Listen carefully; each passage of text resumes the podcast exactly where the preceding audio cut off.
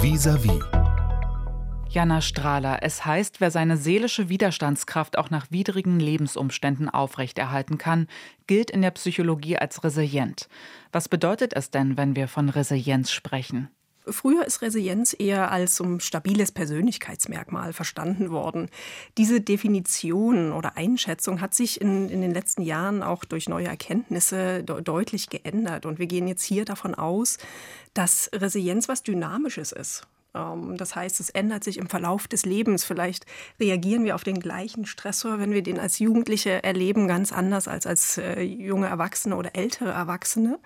Und Resilienz ist situationsspezifisch. Nicht jede Situation ähm, führt zu einer deutlichen Stressreaktion für, für uns, beziehungsweise derselbe Stressor kann bei verschiedenen Personen unterschiedliche Auswirkungen haben. Sie haben ja gesagt, Resilienz entwickelt sich erst im Verlauf des Lebens. Wer oder was hat denn besonderen Einfluss darauf, wie resilient ich bin? Hm. Das sind zwei unterschiedliche Annahmen, die in der Resilienzforschung, in der psychologischen Resilienzforschung ähm, bestehen. Das, das eine ist die Stärkungshypothese, dass wir im, im Verlauf unseres Lebens eben Schutzfaktoren aufbauen, er, erleben, die uns einfach helfen, mit Stress umzugehen. Oder auf der anderen Seite die Abhärtungshypothese, dass wir sozusagen durch das Erleben von Stress lernen, damit umzugehen und dieses Training sozusagen auch ein bisschen unserer Stressregulationsfähigkeiten im Verlauf des Lebens sich aufbaut und angewandt werden kann. Jetzt hoffen wir einfach mal, nicht jeder muss etwas ganz Schreckliches mhm, durchmachen, Richtig. um resilient zu werden. Deswegen schauen wir mal auf die Lebensphasen. Wann wird denn der Großteil der Resilienz aufgebaut oder welche Lebensphase ist besonders prägend? Mhm. Auch eine sehr wichtige Frage. Und hier haben wir einige sehr spannende ähm, Studien und, und Projekte vorliegen. Das sind vor allem Projekte, die sich wirklich mit frühkindlichem Stress schon beschäftigt haben. Beispielsweise eine der ersten Resilienzforscherinnen, Emmy Werner, die auf der hawaiianischen Insel Kauai äh, eine ganze Geburtskohorte rekrutiert hat und den über viele Jahre begleitet hat, bis in, in die 40er Jahre hinein und eben hier zeigen konnte, dass es eben vor allem also schon auch vorgeburtliche Erfahrungen sind, das heißt Stress der, der Mutter bzw. psychische Störungen der Mutter, dann natürlich die Umstände während der Geburt und dann die, die frühkindlichen Erfahrungen. Ähm, aber wir haben Schutzfaktoren vorliegen, die sich, die sich immer wieder zeigen. Jetzt haben wir genau das soziale Netz schon, schon erwähnt, wichtige Bezugspersonen, wo ich einfach weiß, ich kann da hingehen, wenn ich ein, ein Problem habe und ich bekomme da Hilfe. Dann eben die positive Einstellung zum, zum Leben, Krisen als Herausforderung verstehen.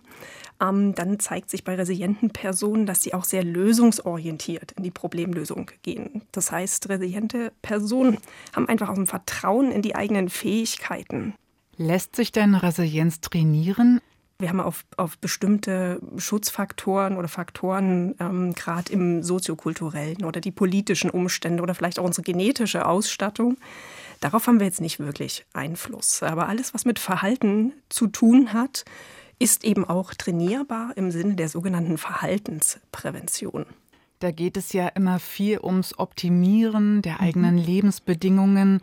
Und ich muss mir sagen, wenn ich mir das anschaue, ne, es gibt ja ganz viele Entspannungs-Apps, Resilienz-Coaches. Ich habe ganz viele Vorbilder in der Welt und jeder sagt mir, wie ich zu sein habe. Wenn ich an Resilienz denke, das artet selbst auch schon fast an Stress aus. Wir kennen ja auch das Phänomen des Freizeitstresses, dass wir das meiste aus unserer freien Zeit herausholen wollen und äh, dass das natürlich auch ähm, einen weiteren Stressor bedeuten kann. Das heißt, es geht hier um das gute Mittelmaß und die Balance finden. Und, und da haben wir eben auch verschiedene Techniken und, und Strategien, wie, wie das gelingen kann. Aufbau eines engen sozialen Netzwerkes, was uns unterstützt, aufhängt. Das heißt, äh, es geht darum, Beziehungen zu pflegen und aufzubauen. Und da geht es jetzt gar nicht darum, dass es ein besonders großes Netzwerk ist, sondern wie hier die Forschung auch zeigt, ist, dass es schon ein, eine einzige Person genügt, wo ich weiß, ich kann da hingehen, wenn ich ein Problem habe. Das so zu, zu den sozialen Aspekten. Dann haben wir bei den Schutzfaktoren ja auch diese positive Grundeinstellung ähm, erwähnt zum, zum Leben. Positive Emotionen ein ganz, ganz wichtiger Aspekt in, in der Resilienz. Das heißt, auf das zu fokussieren, was funktioniert, was, was glücklich macht.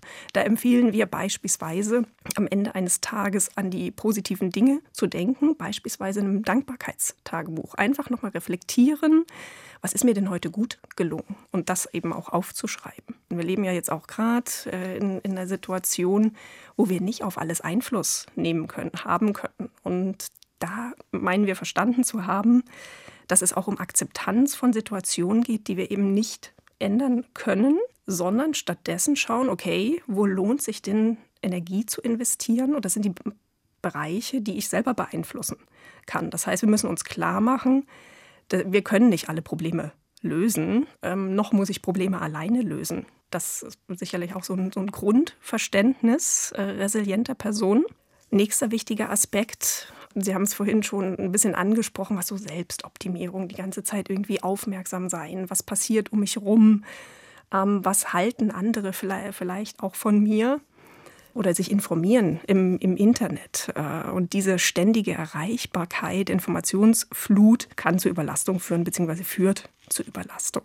Was wir hier empfehlen aus der Resilienzforschung ist, planen Sie Informationspausen ein wirklich mal runterkommen, sich selber rausnehmen, Zeit für sich nehmen, sofern das möglich ist. Ich habe trotzdem das Gefühl, da wird der Fokus, die Verantwortung so sehr auf den mhm. Einzelnen geschoben. Wie müsste denn die Politik oder auch der Arbeitgeber, die Gesellschaft reagieren? Was müssten die tun, damit es der Gesamtheit besser geht, damit die resilienter wird? Das ist wirklich ein ganz, ganz wichtiger Punkt auch in, in die, unserer Debatte um die Trainierbarkeit von, von Resilienz, weil wir hier wirklich kritisch, wie Sie auch sagen, anmerken müssen, dass gerade im soziologischen und psychologischen Kontext die Verantwortung sehr stark auf den Einzelnen, die Einzelne und die Familie ausgerichtet ist. Aber wir müssen natürlich im Sinne eines ganzheitlichen Ansatzes auch soziokulturelle, ökologische oder ökonomische Faktoren äh, berücksichtigen und vor allem stärker berücksichtigen. An dem Schritt befinden wir uns jetzt sozusagen, was das sein kann. Aber jetzt überhaupt auch erstmal verstanden zu haben, okay, der Einzelne kann ein bisschen was tun. Aber wir sind ja keine Wesen im leeren Raum, sondern wir sind soziale Wesen eingebunden. Und da muss es selbstverständlich sein, dass auch das soziale Umfeld eine Rolle spielen muss. Ich würde gerne auf Ihren Artikel eingehen. Ja? Sie haben ja einen Forschungsartikel geschrieben mit dem Titel Resilienz, Superkraft gegen die Herausforderungen der Pandemie. Kann man so pauschal sagen, dass es resilientere Menschen besser durch die Pandemie geschafft haben, beziehungsweise vorbei ist sie ja noch nicht, aber mhm. durch die Zeit bis jetzt? Das ist tatsächlich die Idee daran, dass Personen, die sich durch resiliente Eigenschaften auszeichnen, tatsächlich auch besser durch die Krise kommen. Da vielleicht noch mal ein bisschen zum, zum Abholen. Resilient sein heißt nicht, dass ich gar nicht reagiere und immer mit einem lächelnden Gesicht durch die aktuelle Situation gehe, sondern auch resiliente Personen reagieren, sind vielleicht beeinträchtigt, ähm, negative Stimmung in, in stressigen Situationen auch oder auch jetzt in der aktuellen Situation. Das ist völlig normal in, in solchen großen Krisenereignissen mit einer schlechteren Stimmung, vielleicht mit Schlafproblemen, mehr Angstempfinden zu reagieren.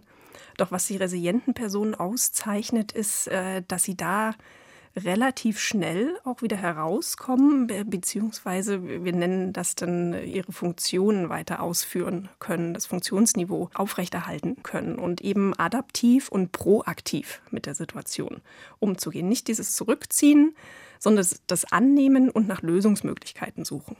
Sie forschen ja vor allem zum Thema Sport und zum Thema Ernährung und deren Einfluss auf die Resilienz.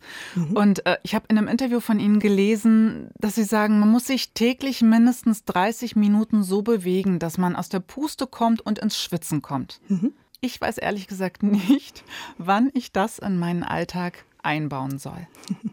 Und das geht ja noch weit darüber hinaus, was die WHO empfiehlt. Die empfiehlt 150 Minuten pro Woche Bewegung. Richtig, das sind die aktuellen Empfehlungen der Weltgesundheitsorganisation. Die beruhen auf Studien, wo man sich angeschaut hat, welches Aktivitätsniveau bzw. welche Energieverausgabung durch die Aktivität, die ich ausführe, hängt denn mit einem geringeren Sterblichkeitsrisiko bzw. Erkrankungsrisiko für koronare Herzerkrankungen zusammen. Und in den Studien hat man eben festgestellt, dass es mindestens diese 150 Minuten moderate Aktivität sein sollen. Das heißt moderat Aktivität deutlich schnelles Gehen, ähm, dass man eben außer Puste kommt, die Atmung ansteigt, ins Schwitzen leicht kommt. Diese Empfehlungen gelten aber nur, um den Körper gesund zu halten, beziehungsweise dass er nicht kränker wird. Das heißt, das ist das Mindestmaß an, an körperlich-sportlicher Aktivität. Wenn wir einen zusätzlichen mehr Gewinn haben möchten für unsere Gesundheit, dann braucht es deutlich mehr Aktivität. Und deswegen eben unsere Empfehlung, dass es diese mindestens 30 Minuten intensive Tätigkeiten täglich sein sollen. Das ist bei, bei Kindern sind die Empfehlungen sogar noch höher. Kinder sollen sich 60 bis 90 Minuten intensiv oder moderat intensiv bewegen täglich. Das so zum, zum einen zu den Fakten ihre andere äh, ja, Zurückhaltung sozusagen, oh, wie soll ich denn das jetzt noch in, in meinen Alltag integrieren? Das ist natürlich eine Frage, die wir sehr, sehr häufig gestellt bekommen. Und ich glaube, da geht es auch wieder um Einstellungsänderungen und Motivation schaffen, das, das zu tun. Weil auf lange Sicht muss man sich klar machen, was, was nützt mehr meiner Gesundheit, meinem psychischen Wohlbefinden. Sind es mal die, die 30 Minuten Pause machen, sportliche Pause machen oder sind es noch 30 Minuten mehr meine E-Mails checken? Also das vielleicht, vielleicht so ein bisschen auch aus, aus der gesundheitspsychologischen ähm, Perspektive Einstellung, Motivation zur Verhaltensänderung. Vielen Dank für das Gespräch. Dankeschön. RBB 24 Inforadio vom Rundfunk Berlin-Brandenburg.